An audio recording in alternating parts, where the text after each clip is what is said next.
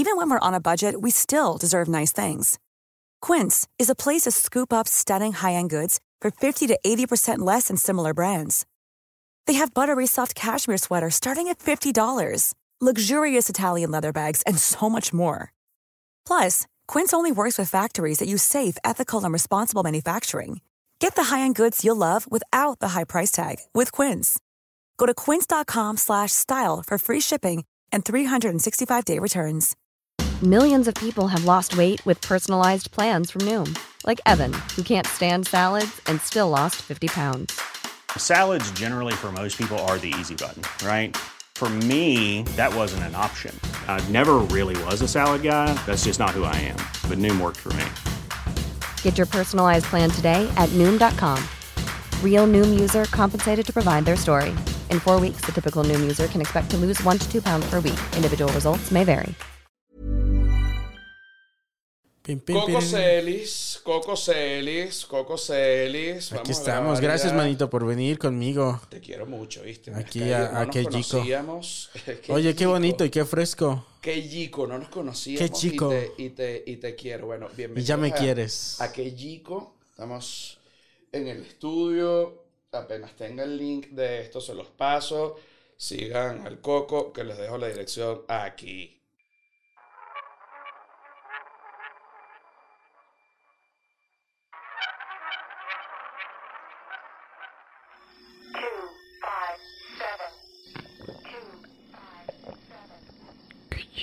¿Sabes? Eh, el, eh, este, del Chavo del Ocho.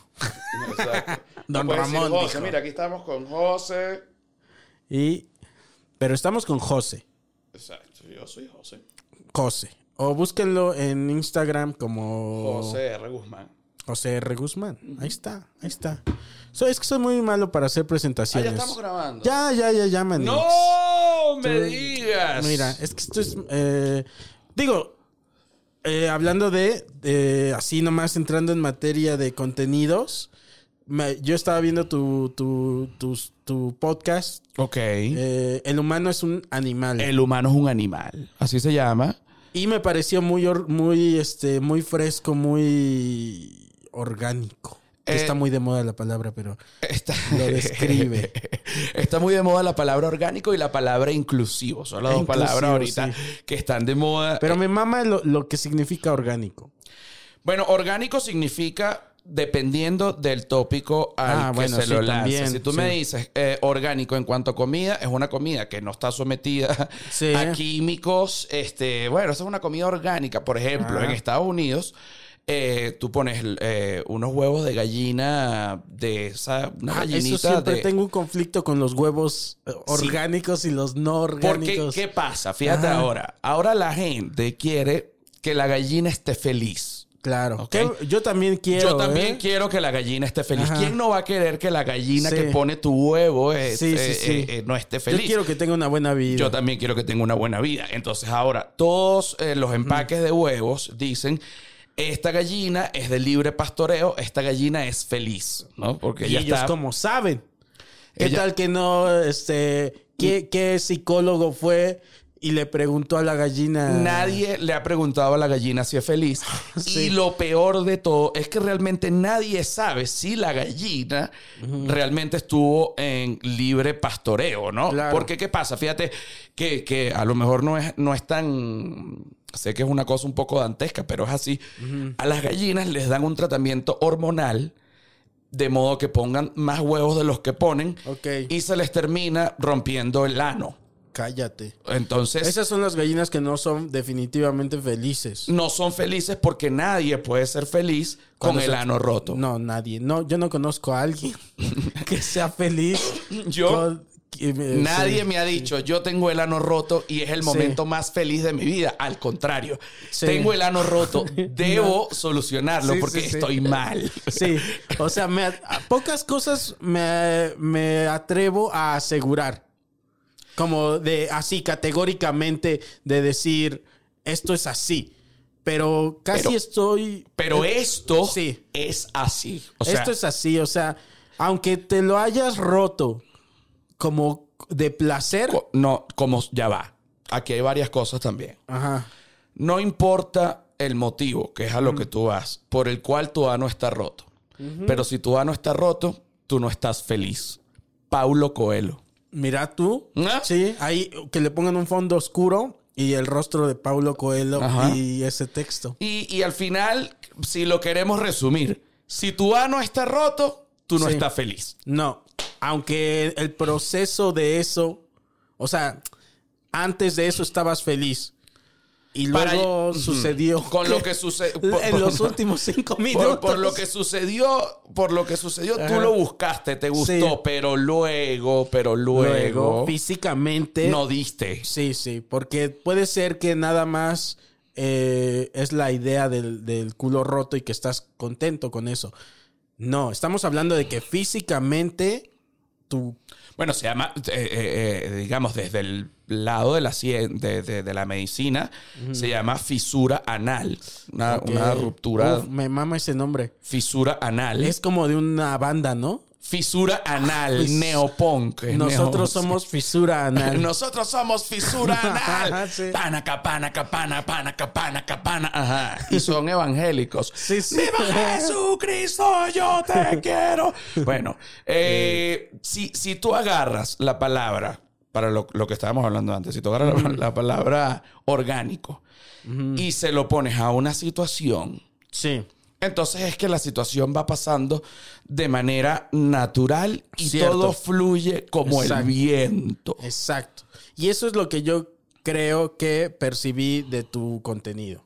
O sea, de, de tu podcast, todo va fluyendo de manera muy natural. Todo va fluyendo de manera muy natural porque yo siento que, eh, a ver, un podcast o un programa de radio o un stand-up comedy tiene que ser como el, como el sexo. Ya estábamos hablando de la Sí. premisa de que los primeros cinco minutos de todo son raros. Sí, ¿no? hace ratito, eh, este, hoy, bueno, hoy tuve de invitado a Richie y, y- y estábamos aquí platicando en la sala.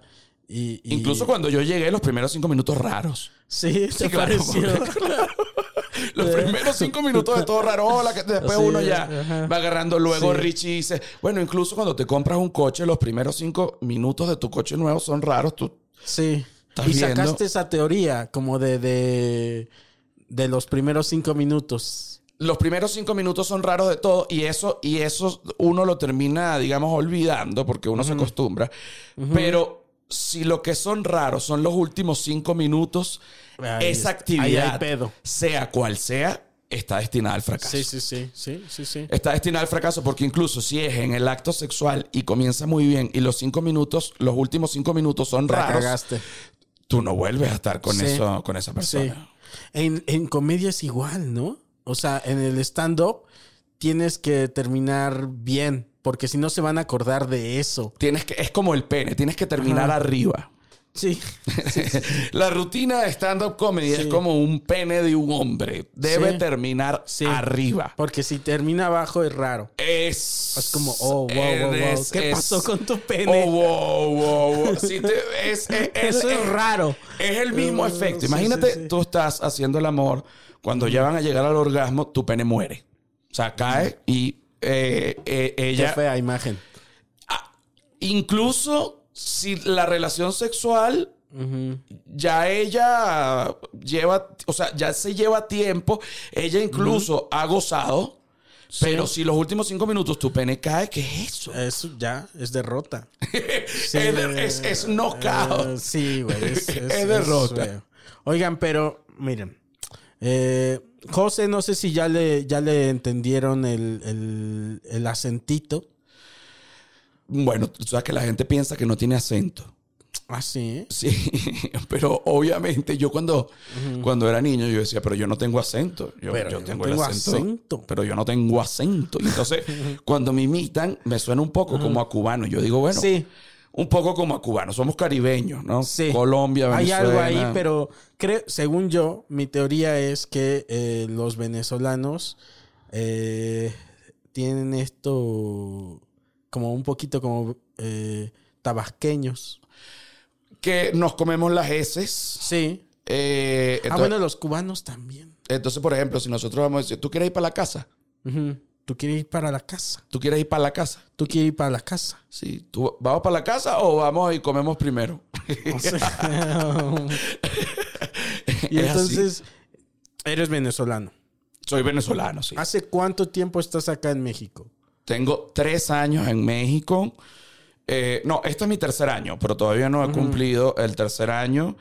Este es el año en que me voy a naturalizar. Voy a ser mexicano. Ah, ¿sí? Voy a ser mexicano. Ok, Sí, señor. ya vas a ser este orgánico. Ya voy a ser mexicano orgánico, Sí, sí. eh, de los que puede votar y todo. Ok. Eh, eh, dentro de no sé cuánto, porque ahorita todo está cerrado por la pandemia, pero bueno, apenas lo abran. Oye, qué padre, güey. Seré mexicano y aunque tú no lo creas, porque Venezuela y México parecen países bastante distantes, al menos siento yo del lado mm, mexicano, pero no así del lado venezolano, porque México tuvo una influencia muy, muy fuerte en Venezuela. Yo diría que entre los años 60, 70 y 80, con Cantinflas, La televisión, todo esto televisa. El eh, Chavo, Juan sí. Gabriel, eh, bueno, Pedro Infante. Uf, uf, sí. Juan Gabriel, güey. Jorge Negrete, te puedo seguir Ay, diciendo. no, sí. Eh, cantidad de artistas mexicanos que eran los que se oían en mi casa.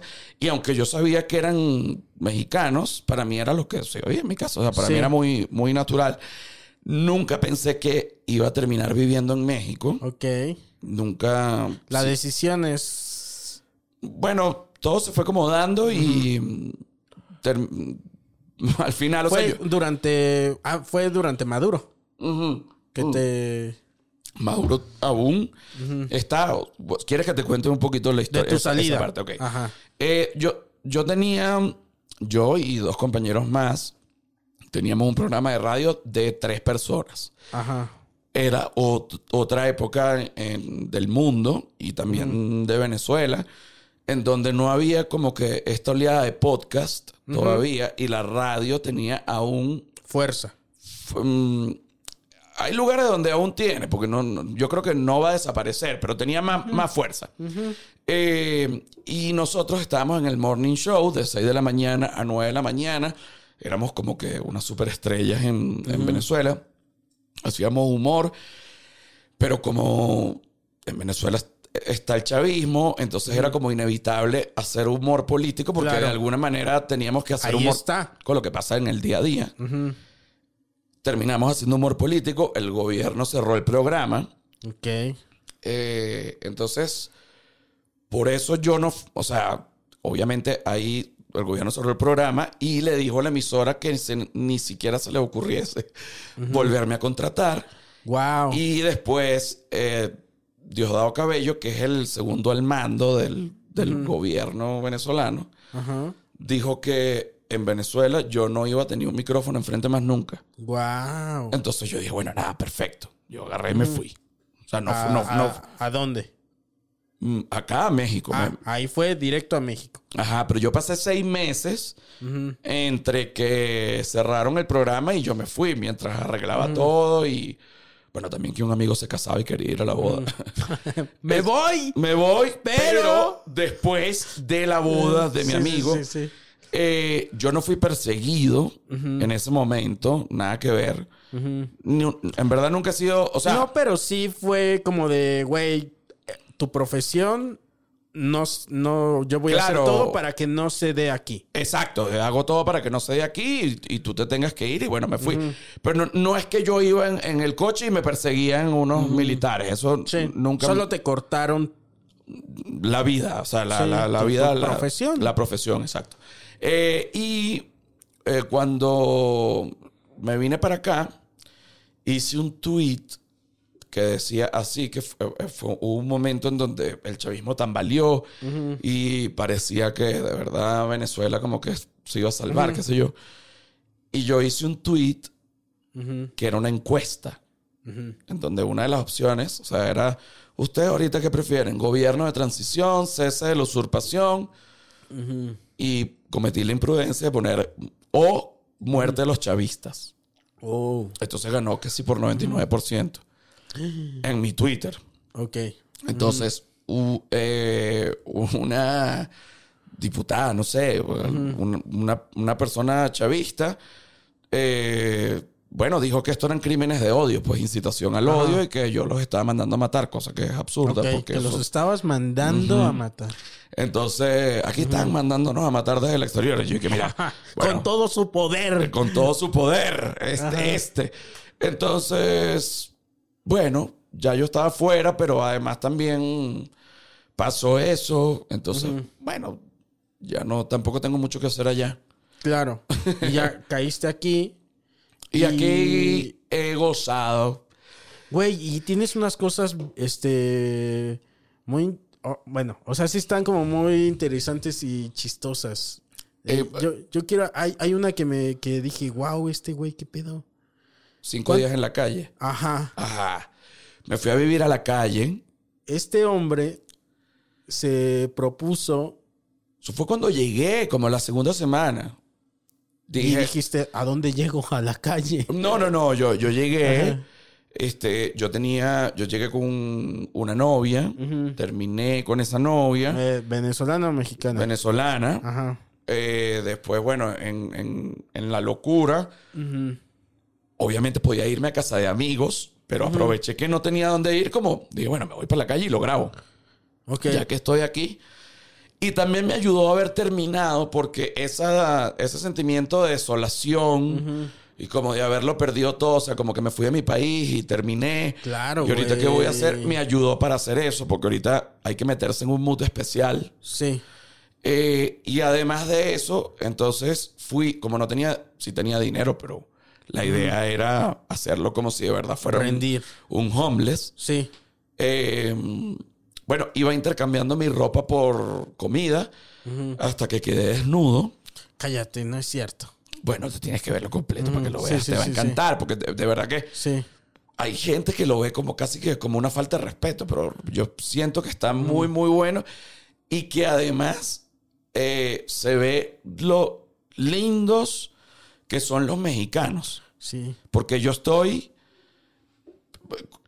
en calzones, corriendo por Sí. la calle. En otra etapa estoy desnudo, Ajá. pidiendo comida, pidiendo lo que sea. Ajá.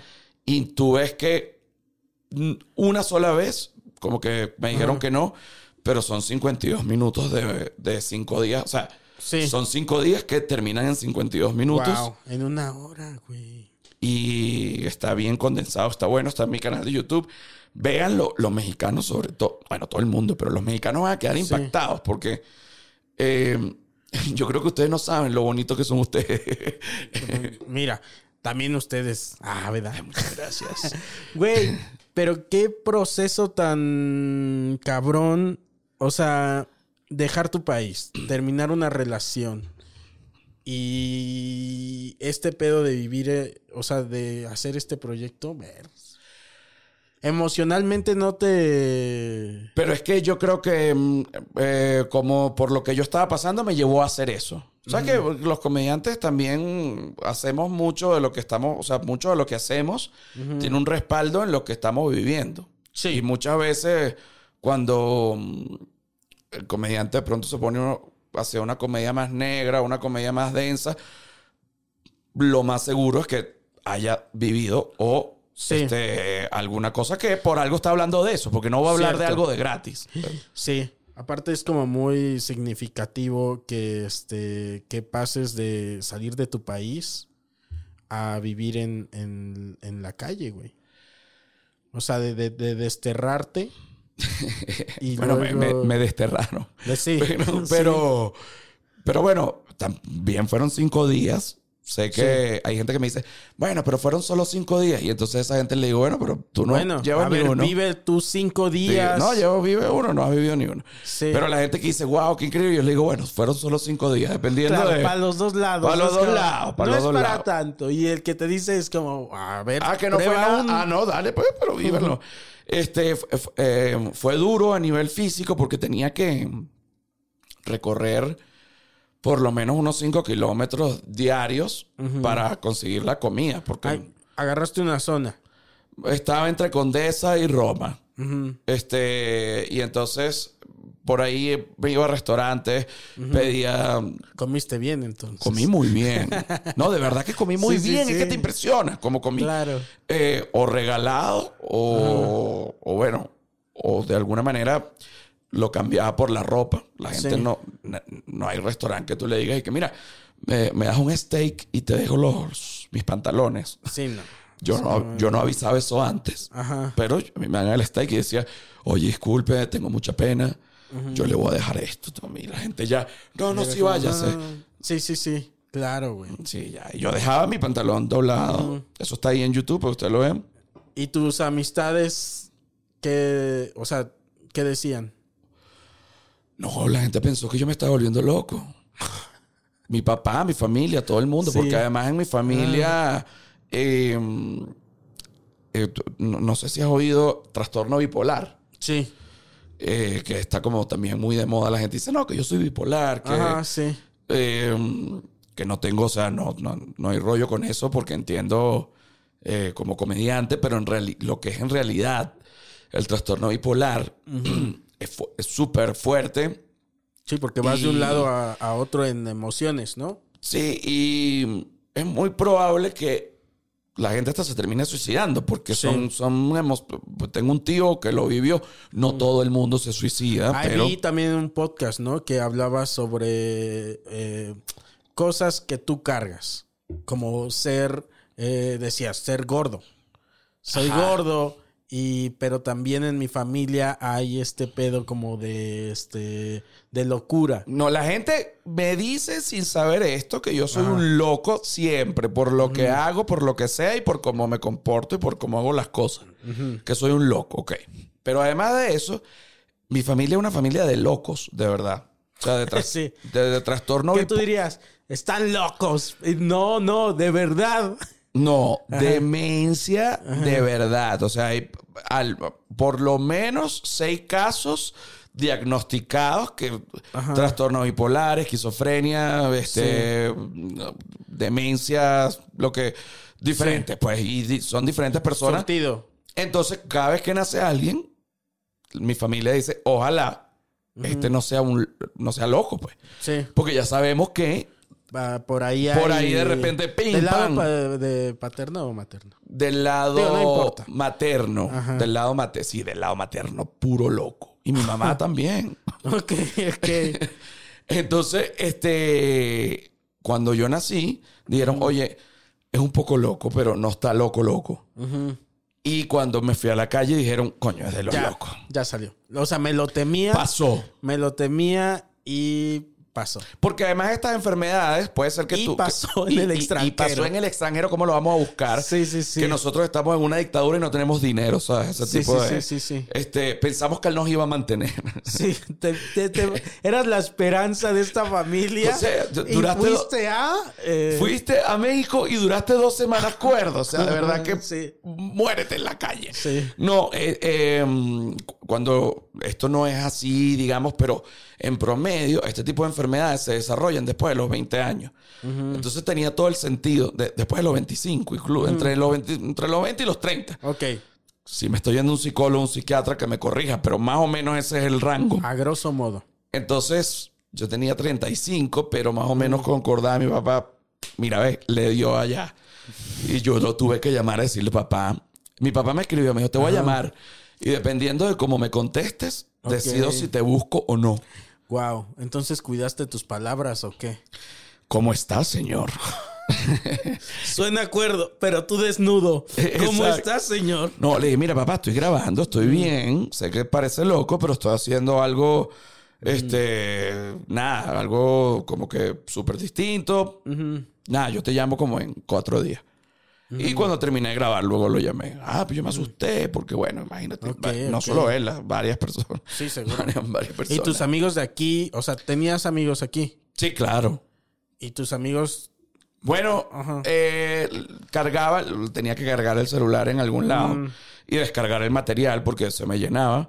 Y eso lo hacía en una oficina que quedaba en Condesa con unos amigos este, mexicanos del norte, de Sinaloa, que los amo y los adoro y ellos me dejaron usar su oficina. Ahí llegabas todo pandroso. Eh, sí, o sea, yo trabajaba ahí.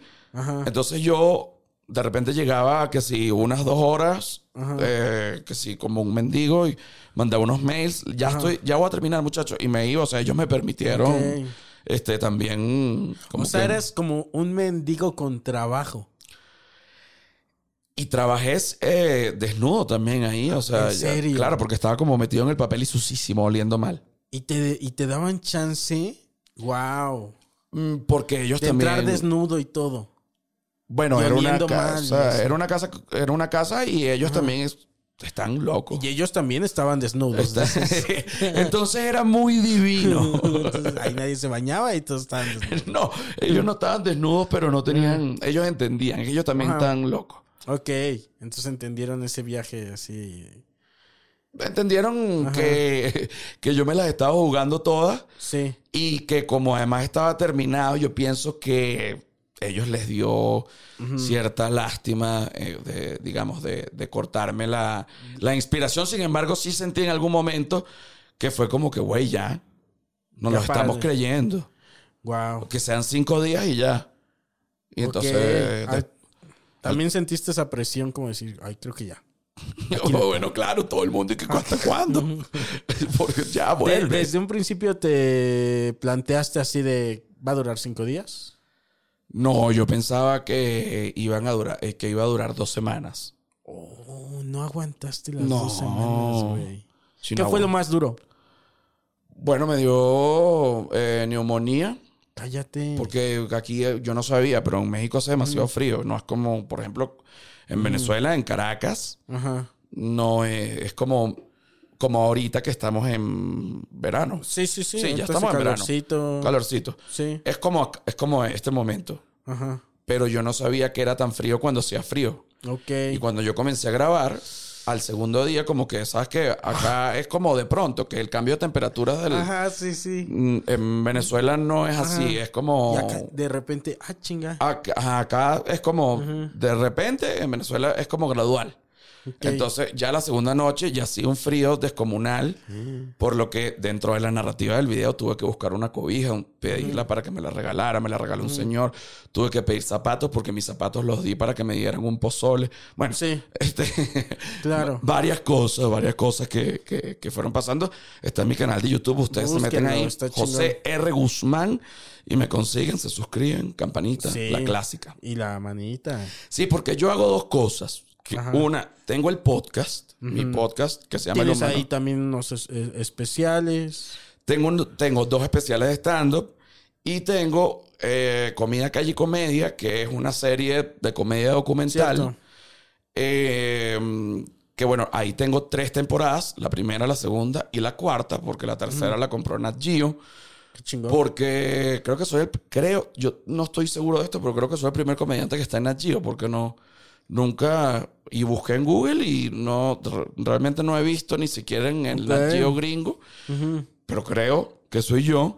Y esto fue porque me fui a grabar la tercera temporada de esta serie de Comida Calle y Comedia con los migrantes venezolanos que salen de Venezuela por la frontera en Cúcuta hacia Colombia y se van por Sudamérica a diferentes países, Lima, eh, Chile, eh, o sea, Perú, Chile, algunos Brasil, pero está la barrera del idioma, Sí. pero el hecho es que caminan muchísimo.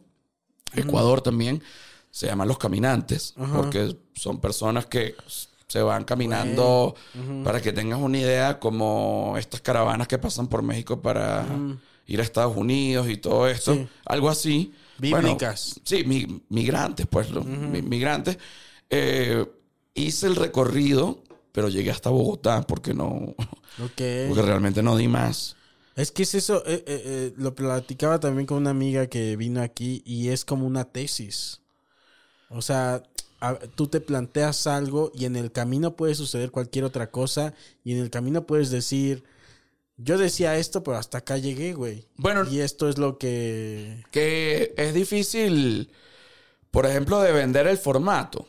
Porque cuando tú vendes algo, hay una escuela, por llamarlo de alguna manera, que te pide el guion primero. O sea, es como que, bueno, tú me das el guion y yo veo, pero esto no tiene guion, porque yo no sé qué va a pasar. ¿Entiendes? Yo me Es la a- total incertidumbre, o sea, eh, tengo la premisa. Exacto, tengo, lo que tengo es una premisa, ¿no? Pero ha- haz como una presentación donde tengas el guion, este, más o menos el arco. No sé el arco, porque el arco. puedo suponerlo o puedo Bueno, especular. Puedo especular que voy a Ajá, llegar, pero no lo sé. Puedo sí. especular que mm, no me va a pasar nada, pues no lo sé. Sí. Este, ¿entiendes? Es un poco eso. Entonces, en, en ese sentido, ese formato, eh, que yo me imagino que también Luisito Comunica debe sufrir, porque en ese sentido Ajá. dije, bueno, ¿y cómo va a ser este episodio? Bueno, no sé, voy al lugar y ahí veo. Claro. Eh, Pero ahí está hasta un poco más controlado que a unirte a una caravana. Bueno, eh, lo que pasa es que eso, eh, el- es muy parecido lo que hacemos él y yo, pero es, es como con dos enfoques distintos, porque yo voy como a la tragedia. Él va más a lugares. Sí. Este, que no estoy diciendo que uno esté bueno, esté malo, simplemente son... Se entendió que es diferente. Exacto, que es diferente. Eh, y entonces, claro, eh, cu- cuando... mm, Que además el tema de, de la tragedia a veces es complicado porque las cosas que uno ve son que tú dices, ¿qué está pasando aquí en verdad? O sea, voy a hacer comedia de esto. Y es donde tú dices... ¿Cómo lo vives eso, Sí, sí, voy a hacer comedia de esto porque soy comediante. Y si ellos se están riendo, Parto de... parto de su, de Ajá. su risa y del buen ánimo Sí. que tienen en la tragedia. Porque aunque yo también esté caminando y esté muerto del cansancio, Si no sería ser condescendiente. yo tengo que ser uno, uno más. para, que, para, que, para, Sí. para que la interacción no sea rara. Claro, claro. Para que no terminen cinco minutos raros. Raro todo, exacto. Entonces, para ser uno más, tengo que hacer todo por igual y me tengo Sí. que ganar el respeto de la caravana o de los Claro. o de- con los que voy. Lo que sea, güey. Exacto, no es que yo voy a ir en un coche y ellos van caminando. No, No, tengo no que ir con, eh, Sí. con ellos. No, saldría malísimo eso. Saldría malísimo. Saldría Sí, malísimo. sí, es como... Ay, no. O no sé si te, eh, apenas te enteraste de lo de Ricardo Anaya. Que hace este viaje... Este, cuéntamelo, porque como soy venezolano, la política acá de repente me te pierdo el nombre. Bueno, este Ricardo Anaya que fue... Este... mm, Que fue candidato a la presidencia Ya. por el PAN. Ok. Y ahora es como muy... O sea... Y acá voy a poner comillas. Ajá. este, muy incisivo. Ok. Y entonces en su crítica eh, hace un... filma como una experiencia ahí eh, con una familia y, y él así como de, ah, bueno, aquí estamos tomando el metro y tenemos que correr porque si no, no, este, No lo no llegamos. llegamos y todo eso. Pero, todo muy bien, pero, pero, se siente... Se siente actuado. Se siente cortonado. Como Bueno. que no. Y parece, y, y lo vive como desde. Desde la superioridad. Exacto. Ok, es que O eso sea, es, es otro como de, punto. de, miren los pobrecitos. Y es como, espérate, güey, si está bien sabroso este taco. Ajá, o sea, que yo me como todos los días en la calle. Exacto, o sea, exacto, ¿Por qué exacto. lo pones así? Bueno, me fui a grabar a Ecatepec, estuve viviendo dos semanas en Ecatepec, eh, que me dijeron, bueno, de los lugares más peligrosos de México. Y dije, yo vengo del lugar más peligroso casi que del mundo. Déjame ver cómo es el lugar más peligroso de México. Eh, me fui a Ecatepec, obviamente fui con una familia, por estar con una familia eh, ya, mm, digamos, eh, no, no te van a hacer nada. Fui con la mana, que me hice amiguísimo de ella, que era la eh, señora que ayudaba con la limpieza en la oficina donde yo cargaba el celular cuando grabé lo de la calle. Ok, ya, ya te conocía desnudo, todo.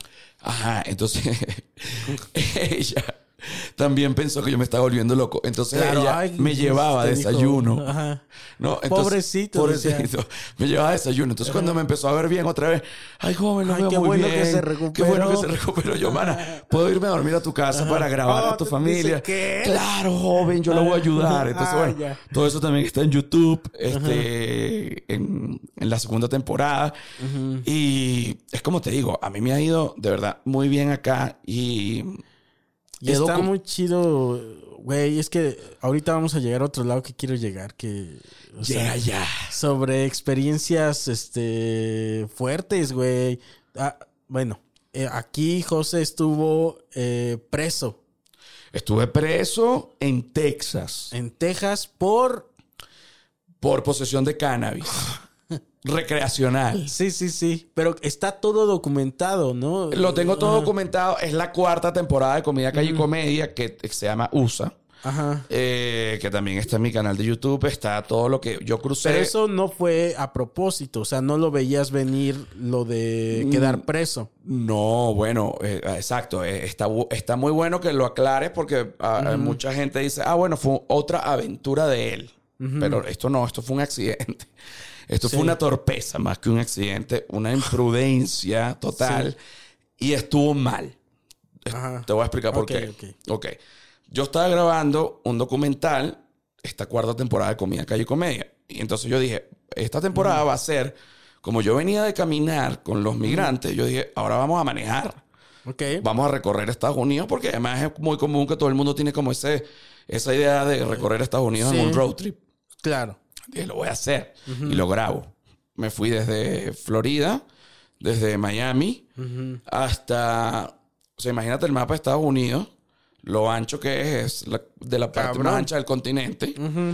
Eh, y lo, lo crucé, o sea, entero desde Florida, subí, crucé completo, llegué a California y en California fui a Mendocino, que es la parte superior izquierda. O sea, salí de la parte inferior derecha y llegué a la parte superior izquierda Ok. a una granja de cultivo de cannabis. ¿Aún qué? Una granja de cultivo. Ah, ok, ok, ok. Una gigante, sembradío, todo perfecto. Todo eso está documentado y está en YouTube. Muy contento. Muy contento. Me pusieron a dormir en una combi Ajá. del 72, una cosa maravillosa. O sea, una de esos lugares que tú dices, no me hagas esto, qué belleza. Todo legal, evidentemente, porque está en. California y todo está Sí. ahí, no hay problema. Me dan muestras de sus productos, Sí, evidentemente. sí. Y yo, de una manera responsable, dije, no me voy a fumar esto. No me voy a fumar esto porque me puedo volver loco. Era, era, o sea, era, ¿Era mucho? bueno, era mucho como para fumárselo así de una, Sí. pero no, era una bo- bolsita Ziploc, pues con, con unos porros y, Sí. este, y entonces digo, lo voy a meter en la guantera del- de la camioneta. En gramos. En gramos era, calculo yo, bueno, calculo yo no, eso lo sé de la policía, 24 gramos. este, 24 gramos de mota. Ajá. Lo meto en la, en la guantera de la, Sí. de la, de la camioneta. Ajá. Y al día siguiente dije, bueno, nos vamos. Sí. Y me fui. Y dije, ahí está la mota. Ajá. Y dije, no la voy a dejar. Ajá. porque qué tanto, o sea, esto acá es legal y, o sea, Sí. pensé Que todo. que todo ya, o sea, que aunque sabía que las leyes cambian de estado a estado, no pensé que era tan grave, o sea, también muy la- fue muy irresponsable, pero Claro. muy latino, por, des- por poner un término de mi parte, porque en Sí. Latinoamérica las cosas se manejan distintas. Es como que eh, eh, eh, si en un país No cambia tanto, o sea, de un, de un estado a otro estado. Exacto, exacto, O sea, exactamente, dices- exactamente. Entonces, me- cuando llegó a Texas, me dice, no, you are under arrest for possession of narcotics. Además, ¿What? en los Estados Unidos, en los Estados Unidos no, de verdad que Ajá. no paran a nadie a menos que tú estés haciendo una imprudencia. Puede ser que a mí me pararon en un checkpoint, o sea, en un lugar donde estaban parando todo el mundo, porque yo para llegar de California a Florida lo más rápido posible, porque andaba muerto Sí. de tanto manejar, decidí meterme por Texas. Si yo me hubiese metido por Colorado no pasa nada, Wow. porque es legal y ya. Pero para ahorrar camino me metí Ajá. por, por el paso. Ok. Entonces me metí por, el, por la, la ruta 10 y el checkpoint de Sierra Blanca y ahí me mandaron a parar. Por. O sea, nada más de rutina. De rutina paran a todos los carros y pasan a un perro del K9 Changos. y el perro. Y que yo ah, te juro, Güey, yo te cuando juro. ves que ya están con perros, ¿no te sudó? O sea, como que dijiste, verga, creo que la cagué. ¿O cuál fue el momento donde dijiste, oh, la cagué? No, Dios, cuando me pararon dije, bueno, todavía tenía la esperanza y que bueno, vamos a ver si de Te repente como oler que... motita y no pasó no, nada. no, no, no. Dije, a lo mejor me ven y dicen que siga. Ujú, No, Ajá. me, me vieron y que párese. ajá. Y qué mierda, ¿qué? Este, Señor, ¿de dónde vienen? De California. Ah, ok. Bueno, ya que viene, eh, como viene de California, es un protocolo pasar al perro. No. Usted estuvo en contacto con drogas y fume cannabis. Ajá. Y acá tiene. Sí. Pum, pum, pum, pum, pum, pum, pum. Hay la pregunta en tu cabeza de. ¿le digo o no le digo? Porque igual se va a dar cuenta el perro. No, yo no sabía que iba a pasar un perro. Ah, ok, ok. Le dije, sí tengo. Ok. Me dijo, Estoy viviendo el estrés. Ajá. Le dije, sí. Ujú. Eh, pero eso es, yo dije, pero yo lo compré en California. O sea, o sea. A buen precio. dice. o sea, como que yo, como que, ok, deme mi multa. Y, Y riquísimo, le dices. deme mi multa y déjame pasar el perro, porque el perro efectivamente olió. Este. Claro, no dimensionaste. Porque dijiste, deme mi multa. ¿No? En mi cabeza. Ajá, ajá. Entonces me dijeron, mira, aquí en Texas esto es ilegal. Tú sí, sí, deme mi multa. Sí, bueno, entonces discúlpeme, yo no, hubies- no, no sabía. Este, yo soy turista, vengo de California y realmente, pues, cannabis recreacional y este, no, no, no pensé que fuera un, ¿sabes? Algo tan grave, pues. Que los fuera a ofender. No, no, no, multa no. You are under arrest. Under arrest. Ajá. Yes, under arrest for possession of narcotics. Turn around. Ajá. Me puso las No esposas. es cierto, güey. Ahí ya te estás cagando por atrás. Digo, no se puede cagar por otro lado. Pero Me estaba cagando por los ojos, Sí, por sí, las sí, orejas. O sea, dije, estoy preso en Estados Unidos. Tú me estás jodiendo. Y dije, bueno, seguramente esto va a ser algo como de dos días. pa- pago una fianza y me voy. sí. Todo el, todo el tiempo entonces estabas tratando como de, no es para tanto, es una multa. Y luego ya una vez que te agarraron dijiste, no, cuando, me, cuando me dijeron, you, you are under arrest, bueno, ahí ya, eh, este... Sí, no, pero después dijiste, ya que te arrestaron, dijiste, ok, dos días. Ah, dije, esto debe ser dos días. Pues claro, porque yo no robé, no maté. O sea, esto- al final tenía que sí, unos porros y qué claro, es eso. claro. Este, y cuando, exacto, ¿qué es eso? Yo decía, ¿pero qué, qué es esta locura? Si yo no estoy, Sí, esto- sí, ni sí. siquiera tenía alcohol en la camioneta, o sea, es absurdo. Este, pero nada, pues en Texas no piensan así como uno. Claro. Al contrario, están gozando, esperando que personas como yo pasen por ahí. ¿Tú crees? O sea, ¿viste su cara de gozo? Así como, ya Claro. Ellos viven de tipos como yo. Chancro, güey. Pero como... De pendejos que van de California y se meten por Texas, pero no tienen idea. Y los meten presos. Eso es un pueblo que solo vive por la cárcel, Sierra Blanca. Búscalo en Google, en Google Maps. Wow. Google Maps, no, en, en- sí, Google Earth. Earth. Ajá. Eh, y te agarran y te llevan. Me llevan a la cárcel. Este, y cuando al siguiente día, cuando viene la persona a decirme cuánto es la fianza, Ajá. Me dice, no, mira, la fianza son 1.200 dólares. Le digo, está bien, las voy a pagar y me voy. Y me dicen, ok, pero si tú lo pagas como tú eres turista y no eres americano, te vamos a deportar a Venezuela. Y por lo que te conté antes, Sí. yo no puedo ir a Venezuela. Entonces yo dije, yo no puedo ir a Venezuela. Yo vivo Sí. en México. Sí, pero Sí. tu pasaporte es venezolano. Oh, no. Entonces yo dije, ¿cómo es esta locura? Este, entonces, ¿qué debo hacer? Bueno, tú decides, o te vas ahorita y te vas para Venezuela, Ajá.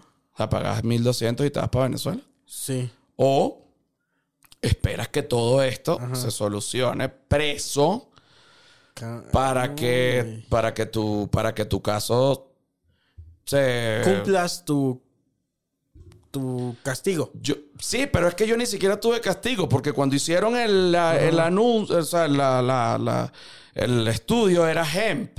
O sea, no estaba considerado como que la- el cannabis ilegal. Entonces, por eso yo salí. Pero entre esa locura, Oh, O sea, fueron do- fueron dos meses y medio. Wow, güey. Dos meses y medio. ¿Y ahí qué? Bueno. ¿Te gustó? No. Lo odié. O sea, estuve llorando. Me decías, ahorita estás diciendo algo, no sé si podemos. No, lo puedes decir Este, completamente. ajá. O sea, Si lo ves como ahorita, los nuevos parámetros de hombría, fui un perfecto hombre según los nuevos parámetros. Sí, sí, sí. Lloré, exterioricé mis sentimientos. Eh, bueno, permití que un compañero muy amablemente me cogiera. Este, Es verdad eso, no, no, no me cogió, pero, pero, pero, a ver, me metí un dedo en el culo cuando en la ducha a la fuerza. No, eso Que es. Eso es- aunque peor es un pene. Pues mira. El dedo cuerpo- también. Un cuerpo extraño en tu cuerpo en contra Exacto. de tu voluntad es un cuerpo extraño. Es un tu- cuerpo extraño en tu cuerpo en contra de tu voluntad. Pero Ajá. sí, sabiendo que estás en una cárcel Sí. y lo que puede entrar en tu cuerpo, hay una variedad. Claro, sí es cierto. Dentro de hay Sí. penes, Sí, sí, sí, sí. hay sí. dedos, Sí. hay palos, Y hay manos. O hay es como, manos, ¿cuál hay pies.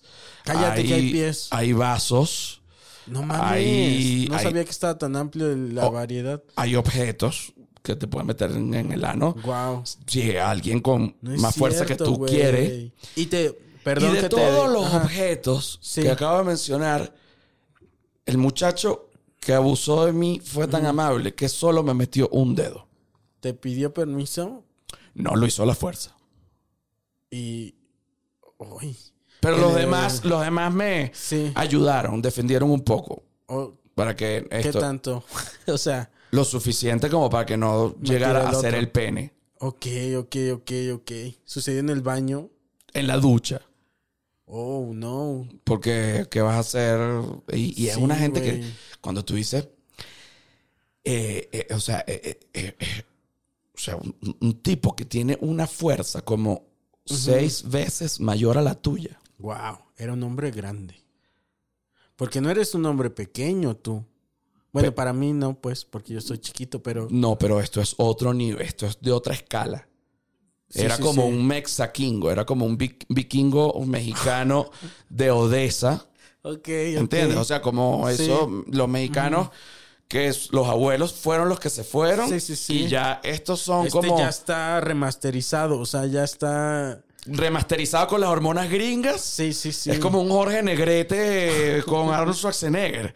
Sí. Eh, Físicamente. Era Sí, como sí, Jorge sí. Negrete más Arnold. Schwarzenegger. Sí, sí, sí. ¿Entiendes?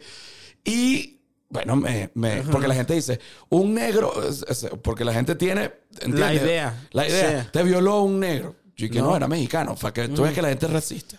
Sí, sí, sí, sí. Y también, en ese sentido, como que, oye, no, no, como que siento que es, subestimar al mexicano en cuanto a la violación carcelaria, que también es, puede hacerlo. O sea, los únicos, o sea, es como que en la cárcel solo violan los negros. Y no, o no, sea, en la cárcel violan todos. Claro, güey, puede tocarte de chile, mole a pozole. Ajá, exacto. Y... Uy, güey, o sea, tú llegas a la cárcel, te dan tu habitación. tu No. habitación, güey. No, no, no. Era el, el, el, Y todo esto lo pueden ver en... en- lo pueden- en- no, no, bueno, la parte de, de interna de la cárcel no, porque ese es mi stand-up comedy que lo van a poder ver en 139. Ok, En el 139 lo voy a presentar ahorita a la brevedad posible. ok. Este, lo voy a estar anunciando por mi Instagram, arroba Sí. José R. Guzmán. y Ah, te invito, sí, todo, sí. Eh, pero el, el tanque... Contado con jiribilla. Contado como es, de- contado con como es. estructura. Claro, claro, contado como es. Pero cuando me meten en, el, en, la, en la celda, esta no era una celda como las que uno ve en las películas o tipo Nat Geo. Ajá. Porque eh, Nat Geo hace un- ¿Romantiza? hace un muy buen trabajo, pero no muestra lo feo, feo, feo. Ok. Como por ejemplo, jamás tú verás a Nat Geo mostrando un abuso de un oficial hacia un preso. No, ¿cómo? Pero Los oficiales de Nat Geo, eso sale. cállate. Ay, eso, pero son unas princesas ellos. Eso tratan, eso pero de- Sí. deberían ser galardonados por los derechos humanos. Cuando, Sí, sí, sí. cuando, Cuando ellos también le entran. también son unos, unos- desgraciados. No o sea, mames, ahí todo el mundo, ¿entiendes? Pero, pero esta cárcel en donde yo estaba era pequeña porque no era, porque hay una diferencia entre prison and jail. Claro. Prison es cuando ya tú vas a hacer más de un año Ok. Entonces, entonces tú estabas en, en jail.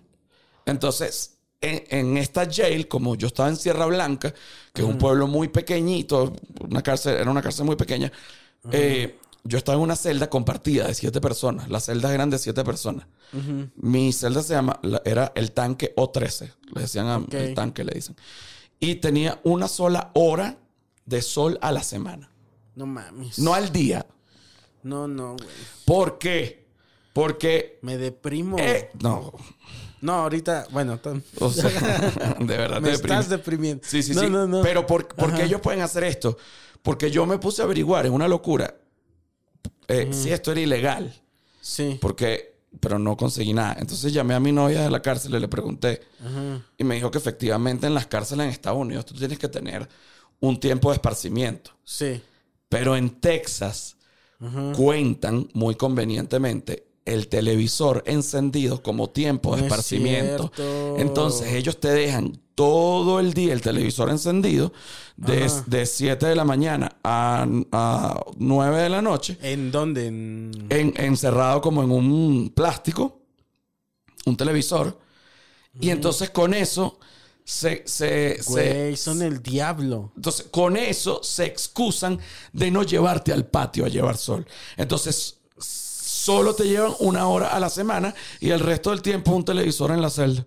Güey, eso sí te puede volver loco. Te vuelve. Loco, loco, güey. Llorar, yo lo que era llorar.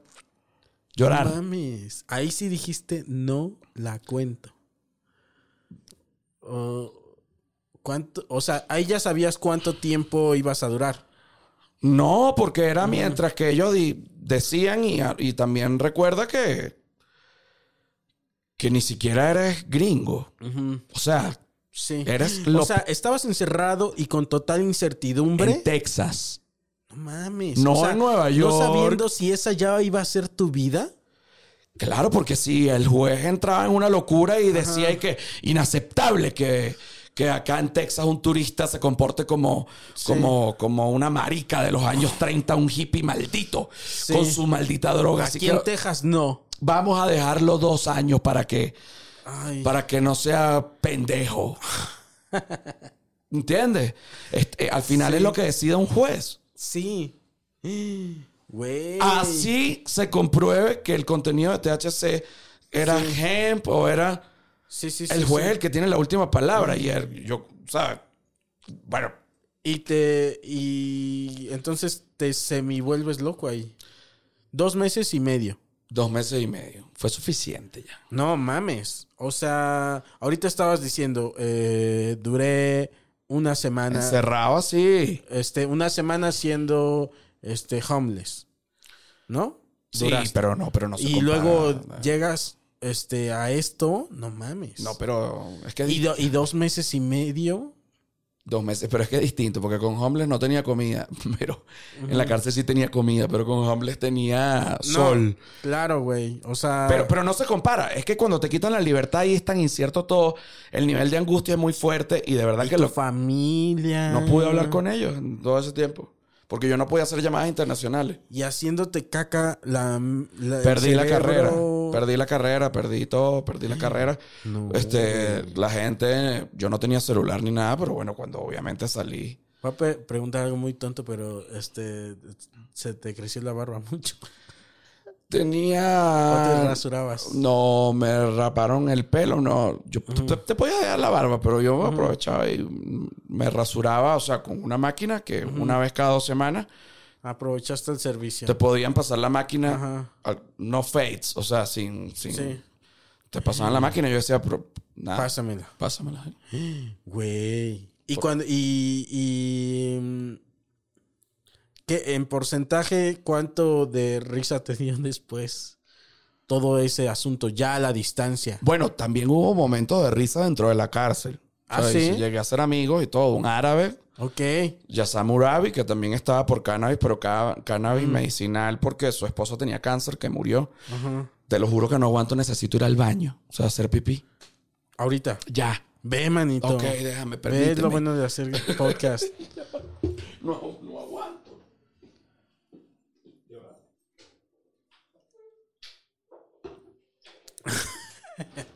¿Cómo vas, Coco? Bien, bien. Muy bien. Ay. Pobre José estaba sufriendo. Sí. No a tener que ir al baño y ya. Pero mira, más sufrió en la cárcel. Eso sí. Más sufrió en la cárcel. Tato, tendrías que entrar. Digo, salir. ¿O te quieres quedar ahí a dormir?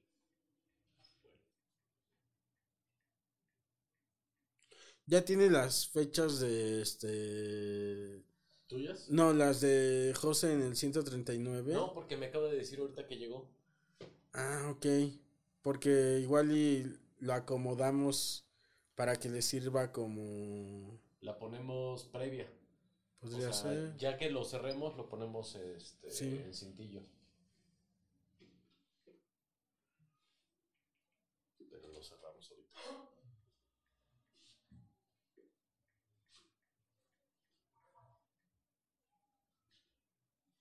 Déjale, sirvo más agua. Exacto. Aquí estoy otra vez. Disculpen. No, mala interrupción. Mira, ni que fuera tele.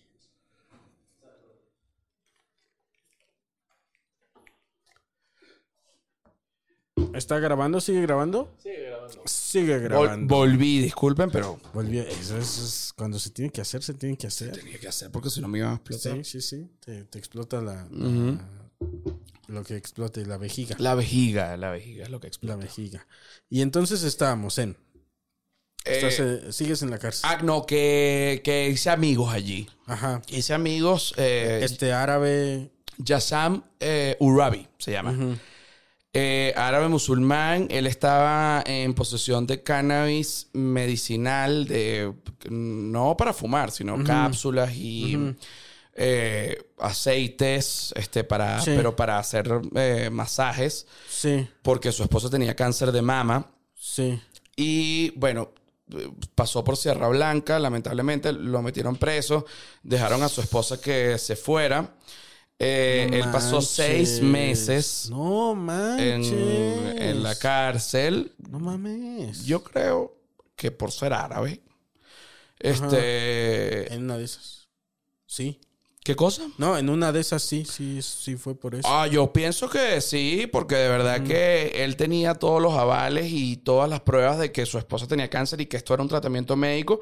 Y al, al final de cuentas, bueno, lo dejaron más de seis meses, como siete meses. Qué, qué feo, porque, o sea, su esposa estando Tuvo en- que, bueno, enfrentar toda la situación sola y cuando él salió, solo pudieron estar como dos meses. Claro, o sea, le restaron tiempo de estar Con este, su esposa. Con su esposa, güey. Eh, y, y entonces es eh, que esa es la parte, porque al final, bueno, yo estuve dos meses y medio y aunque me- a- para mí sea mm, estúpido que el cannabis sea ilegal, bueno, al final yo también rompí una ley eh, y eso, mm, ahí no hay, ya cuando tú rompes la ley, Sí. eso es como que tú tengas cannabis eh, como, en bueno, China. Sí. Bueno, o sea, está bien Sí, que a lo mejor... no me el- va a po- o sea, puedo cuestionarlo a nivel personal. pero la ley es la ley, bueno, ¿qué Sí. vamos a hacer? Pero en el... eh, eh, por eso es en parte que se tiene que legalizar el cannabis, porque este tipo de situaciones pasan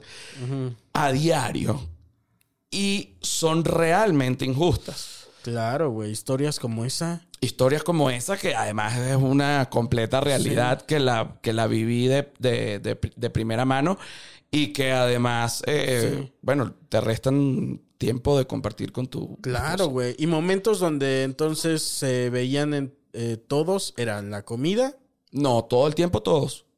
porque en la celda ya cada quien. En la celda todo el mundo, o sea, en la celda éramos siete y metían la comida, o sea, comíamos en la celda, todo era en la Ah. celda.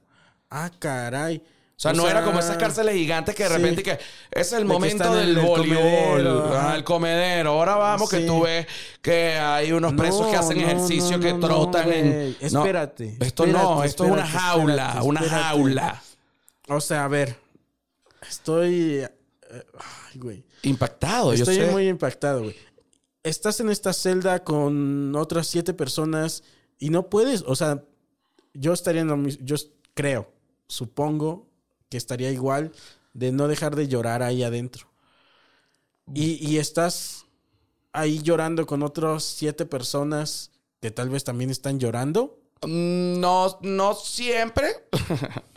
De repente tuve alguno que está llorando. Yo lo que hacía era voltearme, o sea, pero era muy pequeña, igualito. y Sí, sí, Todo el mundo y que bueno, estás llorando volteado y ya, pues. Sí. Este, pero, pero bueno, eh, hubo un preso que me dijo algo que muy bonito, que es que todos los presos eh, lloran y todos los presos pelean. Entonces, nadie es más hombre por pelear y nadie es menos hombre por llorar. Eso me lo Claro. dijo un preso que tenía que sí, dos muerticos encima, Wow. para la reflexión. Sí, sí, sí. sí. Pero había uno que tenía 25, que Sí. era sicario en su ciudad Juárez. Oh, wow. Y cuando me contaba cómo mataba, que él me decía que no mataba a pistola sino a cuchillo para que no agarraran las balas. Ajá. O sea, ponte que me está contando así. Eh, no, yo agarro y veo a la persona. Yo lo estudio como tres días. Sí. voy- le paso que no me vea. Y ya cuando yo lo, espero que esté descuidado, ponte que esté que sí, Ajá. en un lugar, no sé qué, te estoy poniendo un ejemplo. Y ya cuando me le voy acercando, o sea, que él me estaba contando y así, así, cuando me le voy acercando, uy, es que te cuento y, uy, me da la emoción. Me. Cállate. Verga. Pero es que si te pones a ver matar a alguien debe ser una super emoción, solo que bueno. No yo no, yo prefiero, o sea, pre- prefiero grabar. Sí, sí, sí, sí, sí, sí. Pero si así. O sea, la vocación. Y, y, y la, sí que se le paraban las tetillas. No, fuck, no mames. Ay, así, así. Y eso tu compañero de, de, de celda. Bueno, sí, era el que estaba ahí. Pero ¿Cómo era un día normal en ese pedo? O sea, se levantaban. No, a las 6 de la mañana, a la, no, a las 5 y 45, prenden las luces, A las 5.45, güey. ¡pac! Así, ¡pac! Y gritan, ¡Ladies! Así, o sea. No. Y entonces, ahí mismo te traen café. O sea, Ok. ahí todo el mundo tiene una taza Ajá. plástica y... Y te, te- ¡Café! Y entonces tú sacas la taza por los barrotes y te ponen café. Si te quedas dormido o algo, no te dan café y chao. Ok. Ah, yo siempre me paraba. No todos se paran, a- o sea, Ah, te, te puedes seguir dormido. sí, puedes seguir dormido. Pero ya cuando viene el desayuno, sí te tienes que parar porque todos tienen que comer. O sea, no es que alguien dice, no quiero comer. O sea, no, no quiero, no, mentira, te estoy mintiendo. Si no quieres comer, no importa, no ¿Se le comas. puedes dar a un compañero? Pe- Exacto, sí, pero tienes que recibirla tú, la comida. O sea, tu comida tienes que recibirla tú y tú si quieres hacer lo que te dé la gana. vas a comer. Ok, ok, ok. ok. Eh, bueno, obviamente está prohibido que se quitara la comida a los ojos, o sea, varias Sí. cosas que pasan ahí, pero realmente a mí eso nunca, o sea, nunca me... Ahí ya adentro supongo que hay un acuerdo tácito de, hey, hay que llevarla en paz. Bueno, los que llegan al acuerdo, no tácito, un acuerdo hablado, Has hablado así de... de que a mira, va- vamos a llevarla en paz, este, tú qué, de qué eres, no, mira, de qué, de qué, de qué, de, ¿sabes? ¿Con quién vas a, a- ellos dicen así, con quién, a mí me agarró un mexicano, pues, ¿con quién vas a caminar? No, ¿con qué es eso de caminar? Con los, con los güeros, con los Ok, ok. mexas, con el- Como en Historia Americana X. ¿Los güeros son los gringos Ajá, o va- a quién- ¿A qué grupo vas a pertenecer? Ajá, y los mexicanos se dividen en dos. Los mexas y, y el F. Era como que pura ra- PRM. Los mexas y PRM. O sea, la- los mexicanos se dividen en esos dos Ok. en- dentro de una cárcel. Y están los, los güeros, ¿Y hay mucho venezolano? Solo yo. Cállate. Estábamos en Sierra Blanca. O sea, solo o sea, están los afroamericanos. Ok. ¿Y tienes que elegir? Ajá. ¿O puedes no elegir? Puedes No. decir, yo camino solo. No, nadie camina solo. ¿Y cómo eliges? No, yo le dije que yo no, yo le dije, no, yo, yo tranquilo, yo no quiero nada. Yo, me dijo, mira, aquí no, o sea, aquí nadie camina solo, te van a matar. O sea, fue como un mexicano Mm. bueno. Sí. Y te dice, tienes que elegir. Tienes que Y elegir. luego, si eliges, tienes, tienes que, que, y- pedir. No, no, no, porque si eres mexicano no tienes que elegir. Claro. Solo tienes que elegir entre dos. Y que mira, ¿qué quieres? dos. P- eh, Y si PRM eres- o si los estás en tu situación. Como yo era venezolano, Ajá. entonces fue así como, pero era rubio. Sí. Entonces, como que te quieres ir con los gringos o te quieres, quieres estar con los mexicanos. Porque los dos Porque, cabes. porque los negros no te van a aceptar. sí, sí, sí. Entonces yo dije, no, yo voy a estar con los mexicanos. Y yo, los gringos tenían esvásticas.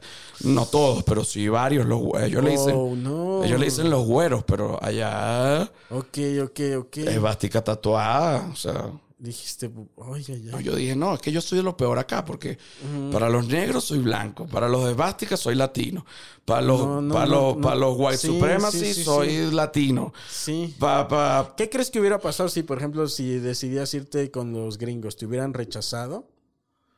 O por güero te hubieran aceptado, pero eras como lo la cola. Lo que pasa es que yo cuando llegué a la cárcel no sabía hablar inglés. Ok, ok. Bueno, pero algo de inglés. O sea, es Al- como- Pero, y ahorita, o sea, muy poco. Entonces dije, no, vamos con los mexicanos porque ya es una, o entiendo, ¿para qué voy a andar con teléfono descompuesto? no, y- exacto. Y además que, bueno, que no es igual la cultura gringa, la cultura latina. Sí. Independientemente de que tú seas mexicano y yo sea venezolano, Sí. hay algo que nos que nos, que un subtexto donde nos podemos entender Sí. perfectamente en una situación así. Claro. Y los gringos actúan muy distintos en situaciones de tensión. Porque es su cultura, es como los criaron, todo es un protocolo y todo es como... Entonces, yo quería darme a entender de una vez, Sí. porque ya la situación que estaba pasando era Ah, muy tensa. Sí, sí, sí. Y entonces, a ver, a las 5 de la mañana se prenden las luces, cafecito. Café y después la- el, llega el desayuno. Ajá. El desayuno es siempre el mismo. es o te lo van este, cambiando. eso tiene un nombre en inglés, pero ahorita no recuerdo. Es como, imagínate una harina de maíz Como engrudo. Como engrudo, es engrudo. engrudo Ajá. ajá. Pero en, ellos le dicen de otro, no, obviamente no engrudo, pero sí. Un engrudo, Que el engrudo aquí lo usamos para hacer piñatas. Para pegar las piñatas. harina de maíz con agua. Sí. Bueno, esto es harina de maíz con agua y azúcar. Engrudo, güey. Ajá, engrudo. Pero líquida un poco. Pues engrudo. Bueno, engrudo. este, y entonces a eso le ponían al lado como unas papitas así picadas fritas Ok. Y como dos salchichas picadas en rebanadas. Ok. Yo no entendía porque esta mezcla yo no entiendo y yo solo me comía las papitas y el engrudo porque yo vomito si como salchicha, no puedo. Ah, eres vegetariano. No, no vegano? soy vegetariano, pero la salchicha me dan ganas, Ah, o sea, no, no me cae bien. La salchicha nada más. La salchicha nada más. Este, entonces un desayuno era Todos los eso. días eso no había una variedad así de que, ah, hoy toca A veces frijoles. había este mm, hot cakes, Ok. dos pequeñitos que no eran hot, o sea, eran de, de, de- de Fríos. paquete, sí, eran fríos. Eran cold fry. Ajá, Cold, este, hey. cold cakes. Cold cakes. Ajá, y te los daban con dos cucharadas de miel. Entonces tú te lo comías. Uy. No, Y ya luego en la tarde toca la comida y en a la, noche la cena. ¡La loncha! Sí, Como sí, sí. decían, el, y se el- repetía el desayuno, pero en la comida. No, no, no, no, Ah. para que tú veas, la comida no era mala. Este, tampoco era buena. Si, si, si, te dan esa comida en un restaurante, no pagas y te vas. Ok, Pero para estar en una cárcel estaba fenomenal. ¿Qué era? Eh, bueno, había días que, había un día a la semana, que era los miércoles, que te daban una hamburguesa tal cual con papas fritas y todo. Ok. Perfecto. Pero las papas siempre tenían tierra. Bueno, Pero bueno, bien. Tantita tierra, tantita Tanti- tierra. tantita tierra. Este, corn dogs Sí. se ve que es- es, barato y los- Banderillas. banderillas y los dan así. Yo odio eso porque no como. Claro, güey. Ese día nada más te comías el. el- Nada más lo de el Este, frijoles de lata así, solo así ya. Este, con arroz eh, de ro- arroz con chile de árbol. No, espérate. La cocina es mexicana, tú- Sí, sí, sí. obviamente. Ahí todos comían mexicano. Todo el mundo comía mexicano. Qué loco. Y había un día que había nachos con carne. Ok. Bueno. Qué raro. Bueno, bueno, Bueno, para, Para el contexto. estábamos. Y te voy a preguntar algo muy asqueroso, pero sí. ¿qué onda con la parte de ya tengo ganas de cagar? Bueno, eso está bastante interesante porque eh, la, no había puerta, el baño no tiene puerta. Ay, no. Ahí en tu celda. ¿Es ¿Cuánto, cuánto medía? Mm, ¿Si eran como amplias? ¿O para siete personas, digamos? Para siete personas, este. Bueno, caben siete personas. Este, no, no sé para ti qué es. A ver. ¿Algo así como esto? No, como el doble de esto. Ok. El doble de esto. Pero siete personas, claro que caben, pero, pero se quieren matar a los diez minutos. Imagínate Sí, estar. no, no, no. ¿entiendes? Y luego no hay puertas para el cagadero. No, y no Y somos tú mis- no son, no son que si tú, yo y Richie Farrell. eh, Son que si un sicario. Este, yo, bueno, yo sí. este, un afroamericano como de dos metros que me quería asesinar. No entiendo por qué nunca. eh, dar- caías mal. pero, pero era un tema racial. Ok. Pero yo le decía. explicaste. No, bueno, no había mucho que explicarle porque no quería Mm. ni siquiera que yo le hablara, pero me hacía cosas como bully. Pero Mm. no bully hablado, sino como. Te codazo. Ajá, cosas así, que si Mm. tenía caspa en la cabeza. Y se sacaba y me la echaba así, a la, o sea, como que Oh, quería problemas. quería pelear. Entonces yo, Sí. le, yo, le, yo le decía que no, que no, que, que- que Mm. no había problema. Entonces me decía, ¿You happy? Y yo le decía, I'm very happy. Very happy, very happy. Y yo le, yo le, yo le explicaba que. Sal, gracias. Eh, ¿Le puedes le- echar sal a esto? No, yo le, como- yo le explicaba, yo en, en otro momento, a través de otro, que yo le dije que porque ese otro era el mejor amigo de, de- del, del afroamericano. Y este otro era eh, de West Texas, pero de abuelos mexicanos. Ajá. Entonces sabía hablar, Oh. sabía hablar español, pero todo, pero un poco, o sea, eh, eh, pero sí Poquito. Y yo le dije, explícale a Darrell Que que, no quiero problemas. no quiero problemas y que yo soy latino. Que no, lo más parecido a un negro aquí soy yo. Sí, sí, sí. Entonces, que por favor, que yo no tengo la culpa de tener este pelo y este color de piel. Sí, sí, sí. Así como sus abuelos no tuvieron la culpa y Sí. fueron esclavos, pero yo no tengo ni la más remota idea de esa historia. Yo estaba en Sí. Venezuela, yo no había nacido. Y él Y- tampoco. No, no, no, ninguno de los dos, güey. Entonces, o sea, por algo, por lo que sufrieron tus abuelos allá sí. en Tennessee, no me vas a venir a golpear en esta cárcel, porque yo no, yo no hice nada de eso. Sí, sí, sí. Te entiendo. Es un poco eso. ¿no? Güey. Y entonces el cagadero era un desmadre. Era- era un desmadre. Una cuestión de poder. Eh, De turnos o de qué. De- bueno, de, de tu, bueno, te podían ver, o sea, era ahí, es, una, es como un retrete de avión. ¿Cuántos, a- ¿Cuántos retretes había como? No, uno para siete. Ay, no, man. Y todo, pero lleno de pipí, popó, el piso. No es cierto. Claro, porque no les importa, porque entonces es como... ¿Quién la- limpia eso? ¿Y cómo van a.? ¡Yo! ¿Cómo va a haber popo? ¿Qué? Muchas veces lo limpié yo. ¿Por voluntad o Claro, porque, porque... porque no pues, se puede así. No mames. Claro, porque llegaba alguien y decía, qué asco el baño. Entonces, no limpia, sino que voy a, a cagar. Ok. Entonces, pero no voy a cagar sentado en el baño porque está asqueroso.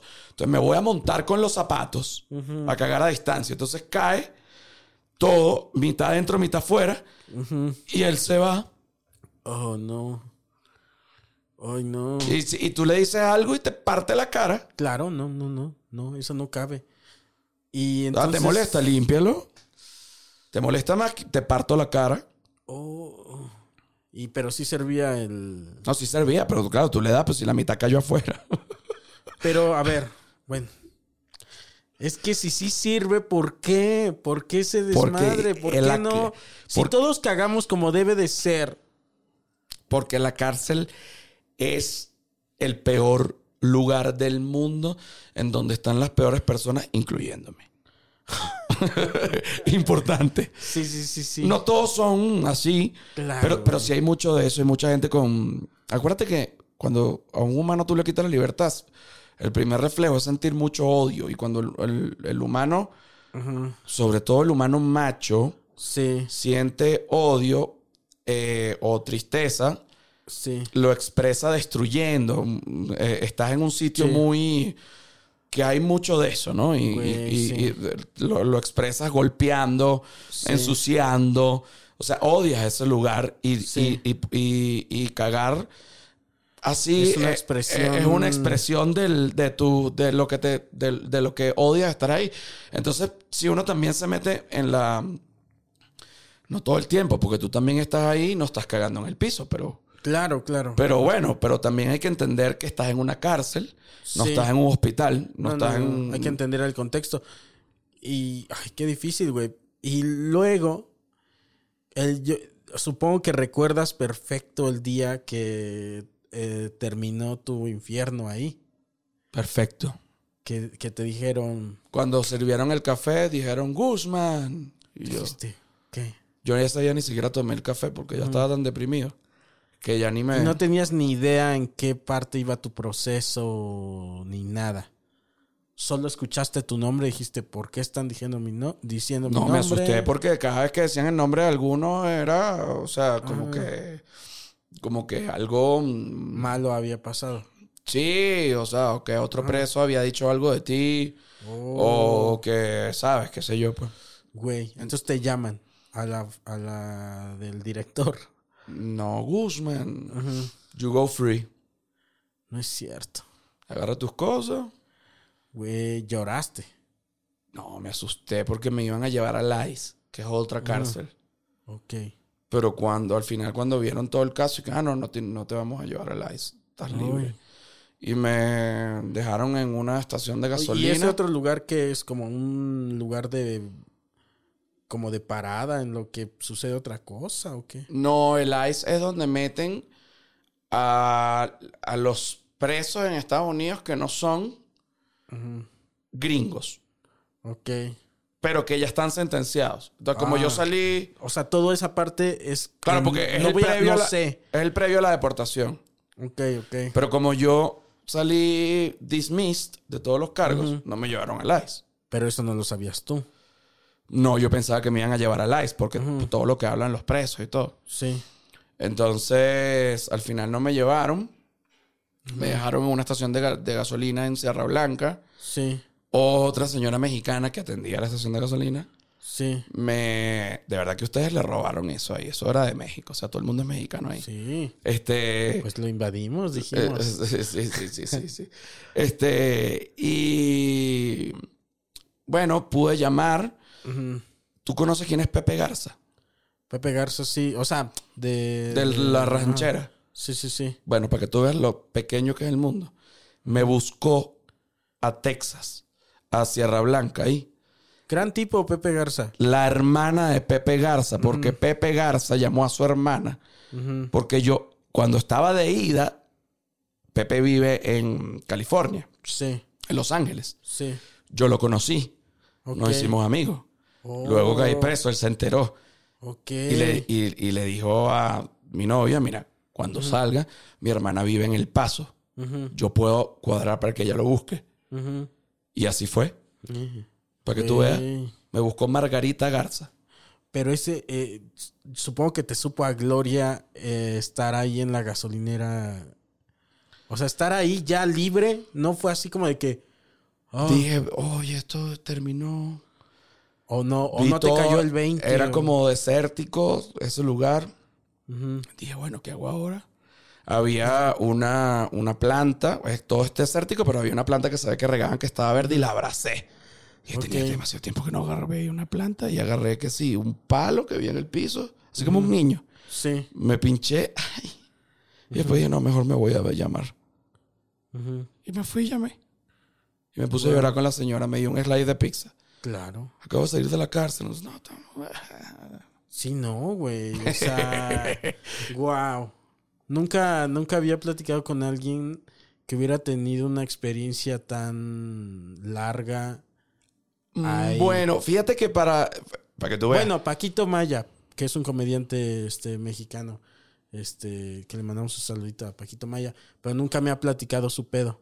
Juan Gabriel estuvo preso también. Ah, Juan Gabriel. Pero Eh, nunca he platicado con Juan Gabriel. No, ni. no. Habría que traer una ouija acá. Una que- ouija Juan Gabriel, ¿cómo se dime cuándo tú. sí, sí, dime sí, cuándo dime tú. cuándo tú. Dime cuándo tú. Eh, este. Y bueno, en- para los venezolanos es muy común tener amigos presos. Porque todo el mundo los ha metido preso ya. Sí. Pero acá sí entiendo que no. Sí, no, no, o sea, te digo, tengo amigos que, pero no, no lo he platicado así como hoy contigo, o sea, de, güey, qué experiencia Fíjate que, tan- que tan la, eh, a la gente no le gusta, y con toda la razón, o sea, lo entiendo perfecto, no es una crítica, no le gusta hablar de su experiencia carcelaria porque ahí pasan cosas y uno tiene que ver cosas que... Que no, a ti tú, perdón, igual ni te fui como muy invasivo porque, No, chico, pero... Te- pero- no, no, está, está muy bien. Pero yo por ser comediante sí, aproveché eso y lo llevé y para ponerlo en, en código de humor sí, y, y e hice un stand-up completo de esto que se llama Sin robar a nadie. Lo voy a presentar como te dije en el 139. Este, y me ha ayudado muchísimo porque, a ver, no fue que yo salí y ya. ajá, Bueno, yo salí y tienes un estrés postraumático seguro. porque te intentaron violar y un poco de cosas. Güey, y no ta- te ta- ta- ta- intentaron, ta, sí te- ta, medio te violaron, sí. Bueno, Pero sí. con el dedo. Ok, Sí, bueno, pero, pues, pero en mi mente es más suave el dedo que el pene. ok, ok, ok. Pero si es un pene del tamaño de un dedo, aunque duele igual, sí, es un pene y mi mente lo tomaría como Sí. más grave. claro. Por eso es mejor el pene, el Sí. dedo, ¿entiendes? Este, entonces, eh, me, todo este estrés postraumático me llevó, que sí, a pelear con todo el mundo. Ah, sí, Eh, sí, porque sentía mucho odio y mm, por, como por la injusticia. Pero realmente de eso me di cuenta con la psicóloga porque al- solo sientes odio y no sabes por qué. Entonces, este, peleé con todo el mundo, no sé qué, bueno, eh, durante el principio de la pandemia. Y luego mm, me ayudó muchísimo, este, bueno, a, hacerlo en, en, En to- tono de humor, Sí, sí. porque me, yo mismo hablar cada vez más de eso, me cura más de eso. Por ejemplo, yo al principio tengo, claro, las rutinas van mejorando, por supuesto, pero en estructura es la misma rutina desde el principio hasta la que está ahorita. Y al principio a mí me, me, me afectaba decir ciertas partes, ya. que ahorita ya no. Que ahorita ya las tienes digeridas. Al principio me afectaba el chiste fácil de que si te cogieron y fue divino. Sí. Porque, porque, porque pasó algo Sí. y me, y no, y me hubiese encantado que no. Pe- pero eso me, me confrontaba con mi misma hombría o qué sé yo, ¿sabes? Con- También Mira, es un- por, con lo que te digo. Güey, es otra vez. es una cosa extraña entrando en mi cuerpo. Ajá, No. entonces en vez de tomarlo de la comedia, yo trataba, pero lo que quería era caerme a golpe. Porque me parecía que, o sea, como que la gente no entendía lo que yo había vivido. Hasta que es normal, nadie entiende No. eso hasta que lo De- vive. no sé si en Venezuela está este dicho, ¿no? El de nadie experimenta en zapato ajeno. Claro, sí, sí, sí. Eh, es eso, güey. O sea, ni aún cuando lo cuentas no te lo van a entender. No lo van a vivir, No. o sea... no- Entonces, de repente hay alguien que no precisamente te quiere ofender, pero te hace un chiste de eso. Y uno está recién salido de la cárcel. Cierto. Y, y de Y repente. aparte te lo va a decir como chiste asumiendo que lo vas a tomar con humor porque eres comediante. y tienes que porque eres. Sí. Pero en ese momento eres comediante, pero también eres un ex convicto. Entonces, bueno, ha sido, tú sabes, ¿no? Ha sido, eh, sobre todo en un principio fue, fue, pero fue fuerte, pero mm, ya con, el, con el tiempo, sí. Poco a poco, todavía de repente, si quedan algunas cositas, uno dice, dame este ajuste aquí, Sí. con la psicóloga, pa, pa, pa, listo. Esto es una cosa que sepa, que, porque Sí. en la vida pasan mil cosas malas y, y- y viví una, viví, no, leí una frase que me encantó.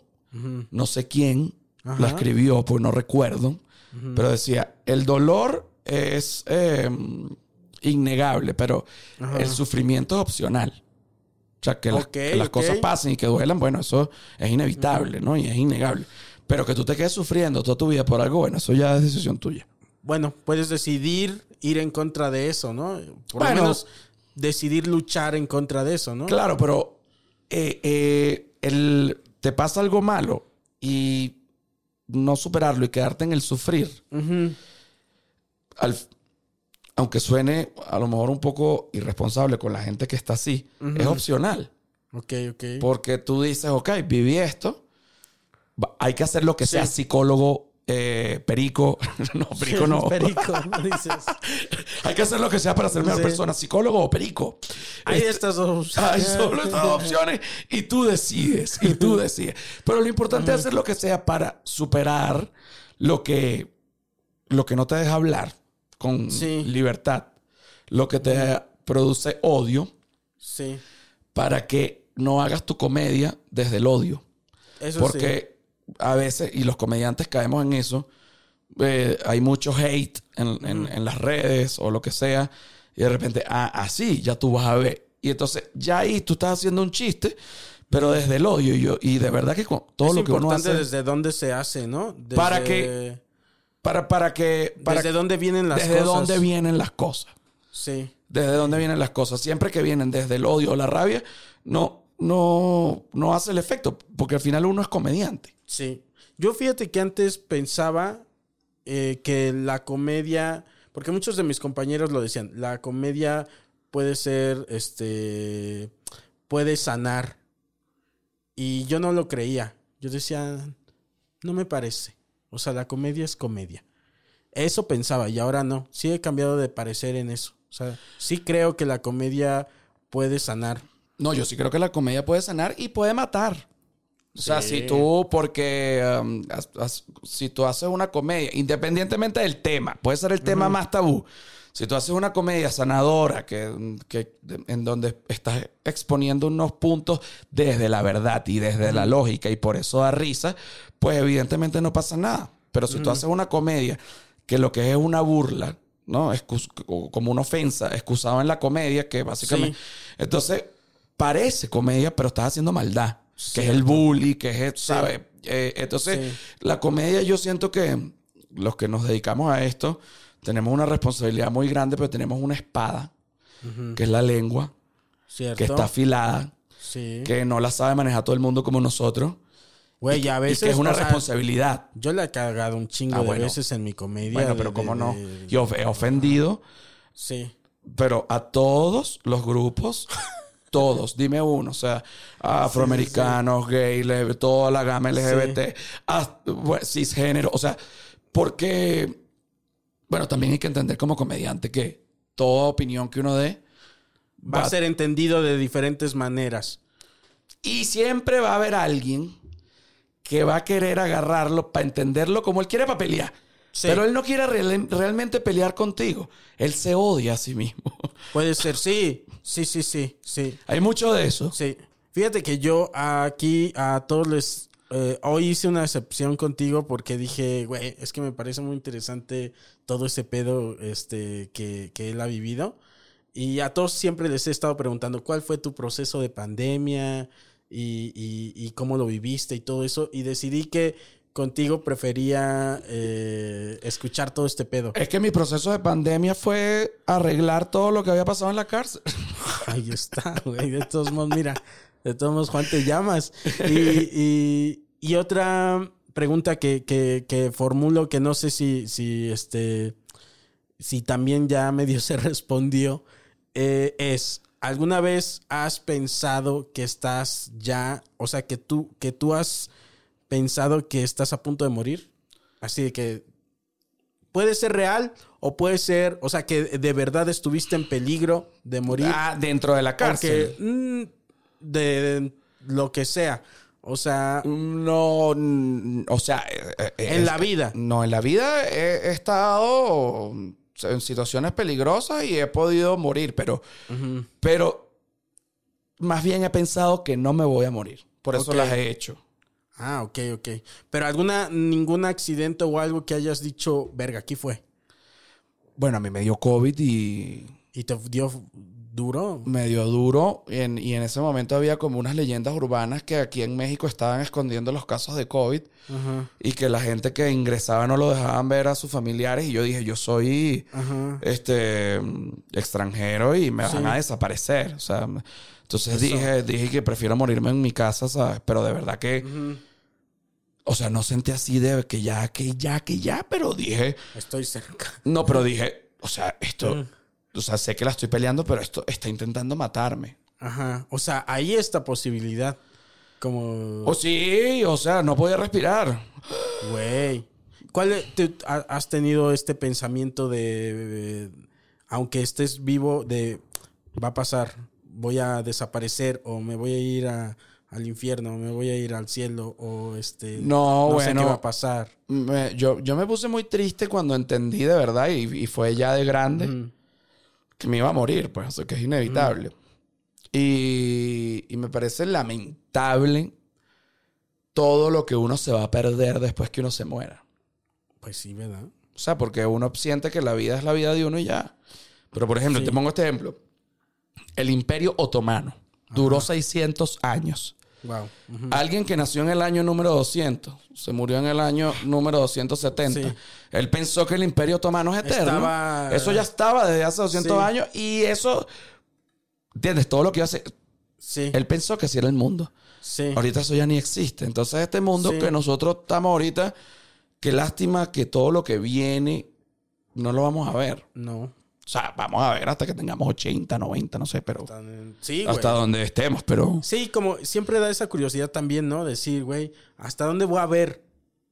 ¿Qué, qué voy a, hasta dónde me va a tocar ver? Porque, y, cua- y, y te llega esa reflexión porque dices, mi abuelo vio hasta acá. Y luego de mi abuelo, yo vi todas estas cosas que ya no vio mi abuelo.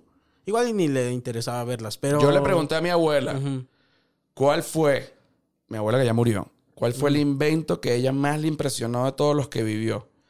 Y me dijo, he visto cosas increíbles, pero el que más me impresionó cuando lo vio por primera vez fue la lavadora. Wow. Mi abuela pensaba que era un robot. Porque Pues sí lo es, ¿no? Pero ella, por ahí viene de Estados Unidos una máquina que lava la ropa, se llama la lavadora. Mi abuela pensaba que era un robot, así que lavaba la ropa. Se lo pregunté a mi papá y mi papá me dijo que el invento que a él más le había impactado Ajá. fue el fax. Ok, ok, güey. Y si tú me preguntas a mí, Ajá. el invento que más me ha impactado es el Bluetooth. El Bluetooth. ¿Por? Por todo lo que uno puede pasar sin ningún tipo de cable. Las ondas o... qué? Sí, tú pasas archivos. Sí, sí, sí, Pi, sí. pi, pi, pra, pa. Verga, yo nunca me he hecho esa pregunta. No sé qué más me... El yo te puedo decir el internet, pero bueno, el, El internet, internet, es muy sí. general. Pero Sí, bueno, sí, pero digo, de- digamos, del internet, Sí. este, el Bluetooth me parece. Es que estamos haciendo magia. Estamos O sea, haciendo magia. es- Tú vas, a pasar algo por, tú vas a pasar algo por airdrop. Y es como. Sí, esto es cosa de brujos, güey. Es cosa de brujos. Brujo. O Pero sea, fíjate que ningún brujo ha podido echar una bruja. O sea, la brujería no ha podido pasar al ámbito electrónico. O sea, tú nunca has podido matar a un pájaro para que se dañe una computadora. Sí, sí, no. O sea, la brujería es con humano. Con Sí. robot no cae brujería. No, ahí no. Sí, sí, Se sí. puede hacer el robot santero Mira, de Estados Unidos viene un... y hace todos los trabajos sí. y amarres Estaría verguísima eso. Sí. Ya, ya para terminar, manito, y muchas gracias por haber estado aquí. Esta pregunta también se las estoy haciendo a todos. Si, si lo que tú eres, así como concepto de persona, de comediante, lo- todo lo que tú eres y representas, fuera puesto en una banda, o sea, si una banda, ¡uh! Ídolo musical, Ok. eh, te representara, ¿qué banda te gustaría ser? Pero ¿qué banda eres? Qué pregunta tan interesante. Ah, Mm, siempre los agarro en curva con esta. Porque es difícil. es difícil porque... Siento que es Pero, difícil. pero A mí me la han hecho y, y- y también. ¿Qué banda me gustaría ser? Daft Punk. Ok. Por. Bueno, por todo lo que lograron, el legado, este, y es increíble, es indiscutible, sobre todo porque es indiscutible. Ok. Que es indiscutiblemente buena banda. Buena banda y nadie, Y- y de verdad que, o sea, el que diga lo contrario, Sí. es ok, como, a lo mejor la gente, Será vista con estos ojos. sí, es que, de, y que, bueno, a lo mejor a ti no te gusta, pero ajá, ajá, no puedes negar. no puedes ajá. negarlo. Mm, y una banda, la banda que soy ahorita, yo creo un poco de Pixies. De Pixies. Ay, pues no te pusiste tan. O sea, Pero- pero- Te pusiste bien. pero, pero con todo y lo que, ¿entiendes? La diferencia entre The Pixies y Daft Punk. Pues ahí están, ¿eh? Bueno, eso es lo que, ahí estoy. Sí, sí, sí. Muy con las bien. diferencias, ¿no? Pero Sí, sí, sí. Pues muy chingón. Oye, güey, yo este, estoy así de que me destapaste la cabeza. Está muy chingón. Muchas gracias. te voy a invitar güey. al humano es un animal. Por favor. todo. Y- somos y- amigos ya. Sí, señor. O sea, por favor. somos amigos Sí, además, Ya ¿no? llevas aquí cuántos años viviendo, Este es mi tercer año. Y, y no te conocía, manito. Pa, Estás viendo. Y, y hoy ya, es, este, yo creo que va a ser mi nuevo amigo, espero. Así somos. Y, yo espero ir a su a, a tu no, te voy a invitar porque además lo grabo en mi casa. Tengo unos perros bellos. Ay, sí vi que estaba ladre y ladre tu Ladre, uno- uno ladre. de tus perritos. Sí, exacto. El Y- sargento que ladra. sí, sí, sí, sí. Entonces, no, no, te invito. Somos amigos. Porfa, güey. eh, y estoy a la orden para lo que quieras. No, hombre. Muchas gracias, manito. Gracias Y- a ti. Y estuvo bien interesante. Súper. Bien chingón. Gracias, manito. Te quiero, amigo. Y, y nos vemos la próxima semana. Y ya. Bye.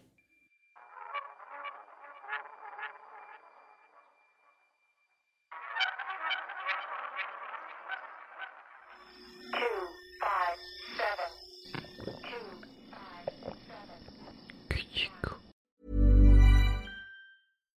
Hi, I'm Daniel, founder of Pretty Litter. Cats and cat owners deserve better than any old fashioned litter. That's why I teamed up with scientists and veterinarians to create Pretty Litter. Its innovative crystal formula has superior odor control and weighs up to 80% less than clay litter. Pretty Litter even monitors health by changing colors to help detect early signs of potential illness. It's the world's smartest kitty litter. Go to prettylitter.com and use code ACAST for 20% off your first order and a free cat toy. Terms and conditions apply. See site for details. Planning for your next trip? Elevate your travel style with Quince. Quince has all the jet setting essentials you'll want for your next getaway, like European linen, premium luggage options, buttery soft Italian leather bags, and so much more. And is all priced at 50 to 80% less than similar brands. Plus, Quince only works with factories that use safe and ethical manufacturing practices. Pack your bags with high-quality essentials you'll be wearing for vacations to come with Quince. Go to quince.com slash pack for free shipping and 365-day returns.